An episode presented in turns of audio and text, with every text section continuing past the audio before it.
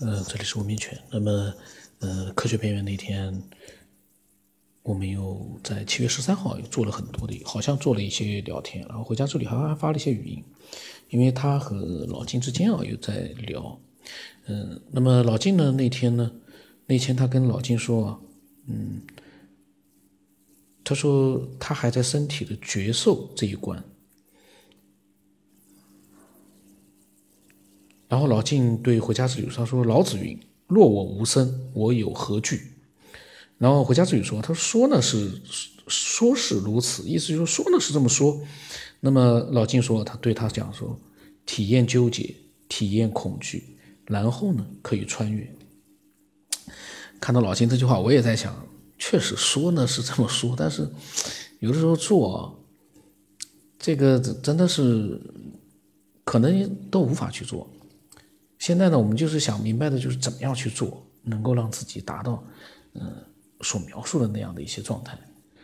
嗯，那么回家之后开始发语音了，然后我们听一下他发了一些什么样的想法啊。然后呢，老晋对他说：“他说讲出来，越公开就越能放下，别让九天播出去就是了。”哎呀，他的意思还是。嗯，他说或许大家都可以帮你的，而且帮你的过程也是帮自己。然后我说我说不能播的不播，然后和大家说说呢，老金开导开导，我的意思老回家自己讲讲，老金开导开导肯定是有用的，嗯，大家也受益。那么老金说呢，回家之语这时候一直在发语音啊，发了几段语音。现在我看见老金这么说，我在想能不能播啊？嗯，老金说他说啥还没听见呢。怎么就认为一定是开导呢？我说就这么一说，我说我也没听语音，因为我没有听，当时我都没听。但是呢，我还在掺和里面在在讲话。我跟他说，我说你不是说可以帮到回家之旅吗？因为老金之前在讲，让他这个说出来，然后大家说不定可以帮他。嗯，然后老金说呢，习惯模式要注意啊，对我说。但是我怎么注意呢？我也觉得很疑惑，因为当时老金还在说呢。嗯，讲出来越公开就能越放下。然后说呢，或许大家可以帮你呢，而且帮你的过程也是帮自己啊。这老金前后不呼应啊。那么，可能呢，回家之旅讲到的是一些身体方面的一些纠结啊。那老金对他说，身体的纠问题呢更好解决了，找大夫，纠结了也纠结不好。他倒是很实实在，老金很实在，还是要找大夫，光纠结也没用。嗯，我说回家之旅啊，我说我还没听呢，我说不能录的吧，我说你就多听听老金的想法吧。呃，然后呢，回家之旅呢又发了几段语音，我来听听啊，不能录我就把它暂停掉。然后因为他后来讲，他说好久没有为大家贡献了，所以今天就聊聊修行和疾病吧。我们把他前面发的这个，我来简单的听一听，看看他的到底在讲什么，有啥不能录的，我们来听听啊。其实这种这种恐惧，它甚至不是来自于对死亡的恐惧，这种恐惧，嗯，其实整个讲它，它不是一种恐惧，它是一种很细微的一种情绪变化，就是觉得自己怎么。啊，怎么会这样啊？就是有一些无法理解造物主的一个一个意图，无法理解源头的意图哈。怎么突然间变成这样了？不过也还好，也不是说，嗯，以后有时间跟大家分享。我希望我可以可以可以穿越啊，其实不是希望可以穿越了，穿越是必须的，也是一定的，只是我现在在这个阶段而已。回家注意呢，现在说话呢很注意里面的用词啊，呃，说穿越是一定的。其实这个呢，其实是我们可能都想去做到的，但是呢，是不是一定啊，还不能轻易下结论。可能有的人做到了，但是这个对于我们正常的这个普通人来讲啊，是不是一定的，这个也很难说。当然，回家之旅可能不是不是这个非正常的，他可能是一个比较可能有这方面有天赋吧。天生可能就是会穿越的，他可能可能是这样。我们再听听看啊，能不能下面能不能听？嗯，如果讲出来对大家现阶段有帮助的话，我其实是可以讲的。只是我觉得现在这个阶段好像无法对大家没有什么帮助，因为自己还处于这样的一个状态，就没有什么更好的分享，是这样的。呃，谢谢老金。可是这个问题呢，你们都帮不了我，因为这真是我自己身体的问题。呃，他不是。心灵上的有什么有什么问题，或者有什么很纠结的地方，实在是没有啊。因为刚刚有给你私信呐，可是好像不知道为什么有有嗯有拒收啊，可能不收吧。呃，其实也没什么，就主要是身体的状况。那我眼眼睛不太好嘛，一直都很多年了，都都很怕光，就不太喜欢对到屏幕。然后，就很胀痛。这个关于身体的呢，我就不录了啊。然后看看他下面又说了些什么。呃，那个双我我补充一下，双双脚那个关节是自己骑骑单车哈，不小心摔的。所以，所以他他其实这个整个状态就是我的这种这种怎么说呢？生命状态，他怎么就就到了这个点儿上完完全不知道为什么。然后之前还有耳石症啊，之前。就是还有耳石症，耳石症就是我不知道你们知不知道，就是有眩晕啊，整个人有的是。九天你要听的这个没什么，你可你可以可以听的，你不需要录。嗯，是呀，我也觉得我应该去看一下中医。啊，这个。对我可能还有一个执着，就是呃，去医院也也也没有。这些都是讲他的，他因为他脚受伤了，但是脚受伤呢，据他说呢，也是，呃，骑脚踏车受伤的。然后后来他不是刚才在讲，要聊聊修行和疾病吗？然后这个他发了一个他脚受伤的图，确实很严重的样子啊，缠着绷带。然后回家之旅说，呃，那个老晋对回家之旅说，他说听你说的这个状况啊，有点像是气血不足的表现，睡眠的质量也不好。而且负面情绪伴随着你，那就会恶性循环。他说你应该看一下中医，吃一段中药调理一下。然后老金自己呢，他也是春节前后，就说他说的是一八年啊，春节前后身体状态一直不好，呃哪都痛，牙都松了，睡不好觉，没精打采。看大夫呢说他是气血亏的厉害，淤血严重。吃了四个月中药，现在感觉好多了，但是呢还是觉得。觉不够睡，老打盹儿。哟，这个状态好啊！我一直觉得啊，当一个人觉得觉不够睡、老打盹的时候，其实是件好事啊。每多打多睡一会儿，那个对身体都是有好处的。我觉得睡眠很奇怪的，就是让人去好像去呃调养身体的这样一个天然的一个人生下来就会的这样的一个方式。没有人教你就睡眠的过程当中。你的身体就得到了一个调养调理。那么回家之旅又发语音了，这我们我们反正简单的听一下。如果说全是纯身体这方面的，我就我就把它过去。啊，是呀，我也觉得我应该去看一下中医，可是老是找不到比较好的中医，这也是一个有的时候会觉得纠结的。哎，怎么这样？就是。嗯，就真的就是有的时候你就碰不到那么一个人，嗯，哪怕就是医生也好，有的时候就是人家说药医不识人，大概就是这个意思。所以我现在也放弃寻找，就就以前是吃素，以素食为主，也不完全是吃素。那嗯，那么老金呢说呢，那个医生呢叫他吃肉。呃，吃好吃的。他说问回家助理是不是经常吃素？回家助理刚才说了，他反正都吃的。那么老静说气血不足，没有子弹了，你拿什么抗战呢？他说别太固执了，听人劝，吃饱饭。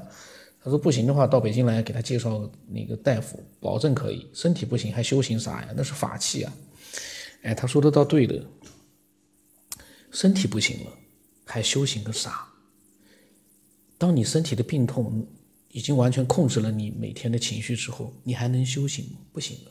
所以老金刚才突然这句话让我明白一件事：所有的修行都是在你身体健康的情况之下才有可能去做到一个什么我们所需要的一个境界。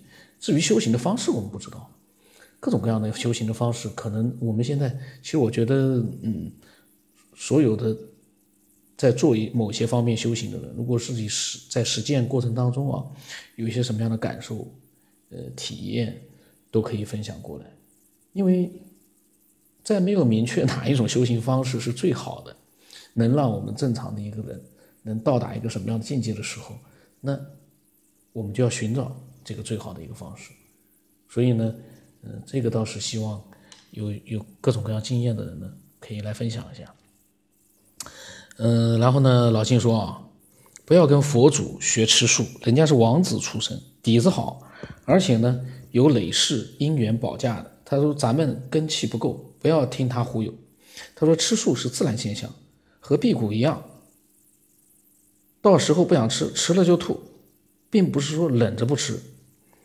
那么回家之后有发了个语音，我们听听。我才没虐待自己呢，我根本不不不会委屈自己不吃肉啊，是以前真的不想吃，是实在是。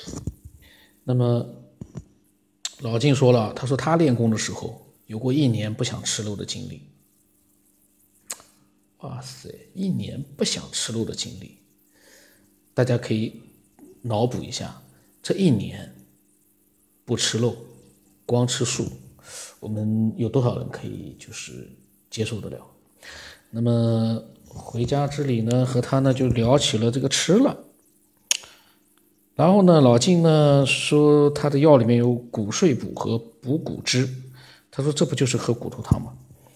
呃，好，这个时候他慢慢的会他们，呃，又聊这个东西吃，大概是老金又觉得回家之旅的一个看法可能不是很正确，他说你掉进了。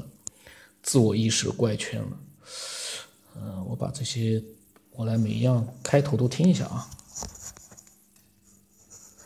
到北京找张大夫，那可那倒是可以。呃，我不吃肉呢，真的不是因为宗教信仰，也不是因为佛佛陀他老人家不吃肉，我跟他们俩的都没啥关系。你知道的，有的时候那个身体的那种，本来人应该是吃吃素的动物哈。呃，可是我们的心真的是不够太太不够清净了，所以我们才想着这个呢，又开始回家这里又开始乱扯。他说我们本来是吃素的动物，人类他说是吃素的动物，这个呢就没有任何的依据了。人类这个动物啥都吃的，不存在一个只只吃素，只吃素的话我们不可能长这么大的，只吃素的话呢，这个 你怎么能发展成现在这样？然后呢？脑筋，你这个说法真的有点有点好玩哈，就就像就用奶粉兑水，那就像喝奶奶水一样，这样的。所以从今年初年初我就开始自学中医了，就开始学习《黄帝内经》，也找到自己的原因，就是肾精不足了，肾精不足就导致说经伤都恢复的很慢。所以现在最重要的就是练习恢复自己的元气，就是肾精补肾精，补先天之气，然后补好了以后再补后天啊。最好的办法呢，我现在就是在练习站桩。刚刚站了不久呢，像双腿现在就无法站了。你说，你说上帝到底是要干嘛对我？有的时候我也也在想，你到老天，你到底要给我什么样的考验，你才肯放手？嗯，再有就是做，而且在这个过程中，啊，就是在我整个生病的过程中，我先生都是不在不在现场，他都不在，所以像一般的人的话，都会再会去经经历这种在，嗯，再有就是作为很多修行人，他们到一定的阶段都会出现各种各样的问题，那。不修行的时候呢，反而没有；修行以后啊，感觉这样的问题、那样问题就出来了。这是，呃，当然我也很困惑过，也问过一个同修，嗯，他告诉我说，因因为一般的人他没有修炼，他的各种机能啊，各种我们的那种所谓的感受器官，包括能量各方面的感受都会很迟钝，都会比较低。在修行以后，你的那种各个感受的功能会更强，包括接受负面能量的这种，呃，就是整个是开开放的，是一个开创式、开放式的。这个呢，是因为他说是人家跟他讲的。这个修行这个事情啊，一定要自己修行了有自己的一个体验了来分享。呃，第三者的这个分享，我就觉得可靠性很难让人接受。你就像老静自己如果不修行的话，他去听第三者讲的修行，我相信他也很难接受。很多人可能也是这样，所以我们期待着他自己修行了之后有什么样的体验啊？到时候以后我们听一听。然后老静呢，给他发了一个什么瞎闹，然后呢发了几个敲头的表情，可能对他的一些，呃，讲的一些话也是觉得有点不是很认同。然后呢，好吧，老金，我听听你你的意思，我听听你不瞎闹的意见。那么老金说呢，他说身心是一体的。相互作用的，老金说这句话。那么回家之旅呢，又继续讲他的。是呀，身心是一体的，身心一体的，所有人都这么告诉我。我也知道，我也看过这一套的理论。可是我就是想想说的是，当你真正的处于这种身体失调的情况，你如何在你的心理层面上去找问题？比如说，像你去年的一个气血不足的情况下，你是否？是找到心理层面的问题了，找到心理层面问题，他是否就会好？我觉得这是一个问题。当我有一个呃有一个人他告诉我说这是你是心理上的问题，心理层面的问题，那我就想问他，如果这个心理上的问题我真的是看不到，你说我心心理上如果还有那样这样那样的问题？那他身体就就方便了吗？就灵活了吗？眼睛就能看了吗？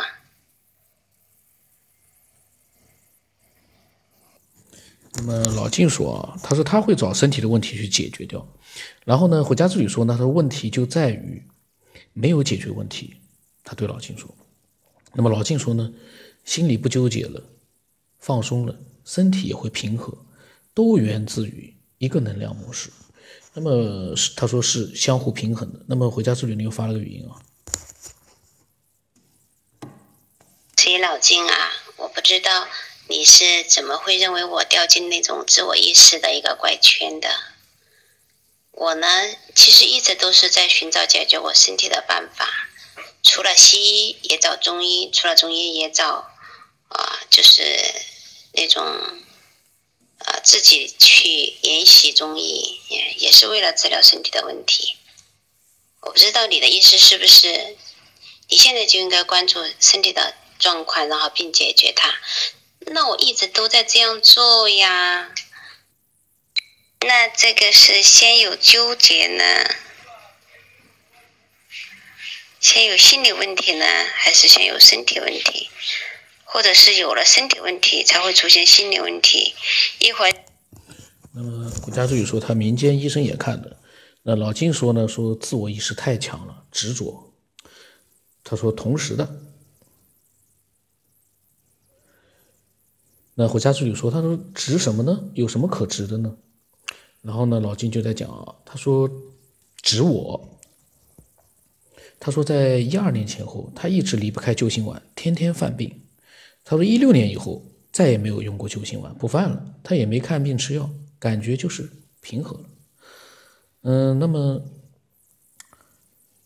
回家之旅说，他说有什么可值的呢？他说我也不真实啊，我不知道他是话什么意思啊。他说我也不真实啊，然后。查一下我到底有哪里纠结，然后我到底我在执着于什么？可是我自己觉得。那么回家之旅说了这个老金说，他说你索性到北京来看病吧，想的太多了，加重病情。然后呢，我呢虽然没有听回家之旅的语音啊，但是我就知道他们在讲这个身体的事情啊。我呢也插了一句话，我说我有段时间啊身体不好，那个右胳膊疼的几乎没办法抬起来。我呢就一边调理心理，一边呢用慢生活的方式，自己呢活动筋骨。一次偶然的机会呢，居然胳膊就好了。有的时候啊，放松心态，正确的认识自己的身体呢，也会有作用的。我说我没听语音，不过我觉得呢，身体的健康是非常重要的。没有身体的健康，去谈什么这个修炼啊、修行啊，我觉得啊。都没办法去谈。老天这个身体放在这里给你了，你不把它弄得稍微健康一点的话，你没有办法再去做一个进一步的一个对他的一个呃，就算是对身体的修行也好，对怎么样的话，基础就是这样健康。我那胳膊有半年到一年没法抬，我往后面放在这个侧侧面，想往背上一按照正常来说应该是很容易，呃，手可以伸到背上去，去那个那个高度，但是呢，只要往后稍稍稍微一瘪，就疼的你没办法动，突然之间就变成这样了，有大概经历了最起码一年左右的时间，后来呢，有一次无意当中呢，是在那个进这个。小区门的时候呢，有一次那个抬那个那个杆子挡车的杆子，它自动抬起来的时候呢，有一次呢，我就离得走得近了一点，抬起来的时候我感觉好像是不是要碰到我了，我往后猛然一躲一缩呢，感觉那个肩膀也往后一缩，我当时在想呀，好像应该好转了吧，哎，还真的就是过了几天，基本上就恢复正常了，但是呢，你说是不是因为？那个他的骨骼，嗯，往后那一缩，就百分之百是那样的一个原因，也不一定。因为我在这一年多时间，我一直也在想，是不是我骨头有点小小的一个脱臼啊，或者怎么样？因为它很疼，但是我呢，垂直的手臂拎东西也能用力的。你也不是说在任何时候都疼，你只是往后憋的时候疼得非常厉害，几乎不能有任何的力气了。但是其他的往前往下呢还好，呃，但是我也怀疑是不是有点小脱臼，经常会把那个肩膀那个关节的地方往后面，呃，自己往后面去蹭，但是没有什么效果。就那一天猛然一蹭，可能蹭的正好一个不巧，那个胳膊彻底复原呃还原了，就好了，很意外。那么，然后呢，云淡风轻啊。那天看到回家之旅在讲他的那个身体上的一个不舒服，身体上的一个病。他说呢，他说回家之旅，他说你，他说有病呢就是单纯的看病，看不好呢，嗯，也许是药不对症，或者是方法不当，不要太纠结追问上天为什么让自己不好，或者是有什么特别的原因。即使有什么特别的原因让我们一定要承受苦痛，抗争也是无用的，唯一可以改变的是我们的心态。也许呢，平复了心态，痛也不再那么痛，苦也不再那么苦了。我我说呢，我说对的，我说回云淡风轻说的有道理的。那么他说呢，回家之旅说，他说呢，他有痛的觉受，不觉得苦。他的意思呢，他就是痛的这种感觉呢有的，但他呢也心里可能没觉得苦。那我说，我说我经常不舒服的时候，就让自己的心态保持最淡定的那样一个状态。用一种意念来控制自己，还挺管用。这个倒真的是，有的时候身体不舒服的时候，你越是要让自己把心态完全的平静下来、淡定下来，然后呢，那种至于所说的意念控制自己啊，那个就很难去描述了。每个人自己去尝试吧。这个其实呢，是我觉得。最有探索价值的地方，就是我们能不能用所谓啊，其实就跟他们所说的，他们之前讲的“内修”这个词呢，其实一个道理。可是方式呢，可能就说不准了，因为每个人自己的身体内部，只有自己的意念能够呢，去更加嗯嗯有感触的，可能去做一些。所谓的意念上的一些嗯修行吧，只能现在只能用修行这两个词来形容，很难去描述。所以，到底这种意念性的人的这种意念性的这样的一个行为，是不是能够从身体内部，呃，对自己的一个肉体的一个状态有所改变？这个呢是一个非常有价值的一个探索的课题，我觉得，但是呢又是一个最难的探索的课题，因为这是看不见的，这个意念这玩意儿看不见，它不像科学研究一样的，你有一些参照的东西，有具体的东西让你去研究，这个东西看不见，那该怎么去弄？所以我做实验群，就是希望能够有越来越多的有这种强大的逻辑思维的这样的一些爱好者，能够分享自己的一些各种各样的想法。强大的逻辑思维可能会寻找出一些什么样的东西出来，我们需要的东西出来。那么今天时间比较长，那么今天就到这里吧。那么还有更多精彩的聊天呢，我尽量都把它快点录出来。那么我的微信号码是 x 五三四七八五八四五。那熟悉这个节目的爱好者，如果还没有加我的这个号，可以添加我。因为我现在那个原来的那个微信号，之前都是原来的那个老的微信号，里面呢有好多听众。那么我当时没有去很好的去做写标签，我现在也不知道谁是，呃，因为我是古玩收藏和那个科学呢是混在一起的，就跟我的这个呃喜马拉雅的这个青城太子的这个号一样的，里面既有古玩收藏也有科学，比较混乱。我的那个微信号里面呢，我也分不大清楚。所以呢，我这次新号就是里面到目前为止也才加了几百个人，更多的人都在那个原来的号里面。但是原来的号呢，我发了群发了大概两百多个两百个短信，因为一次只能点两百个。后来我就没有发了，因为我在想，哎呀，算了，慢慢来吧。如果他还在听这个节目的话呢，到时候把那个号再添加过来就可以了。我原来的那个号里面呢，会把嗯跟科学有关的这种。爱好者呢，我都会都会删掉的。现在已经开始在在删除，所以呢，呃，喜欢这个节目的听众，老的听众可以添加我这个新的微信号。那么今天到这里了。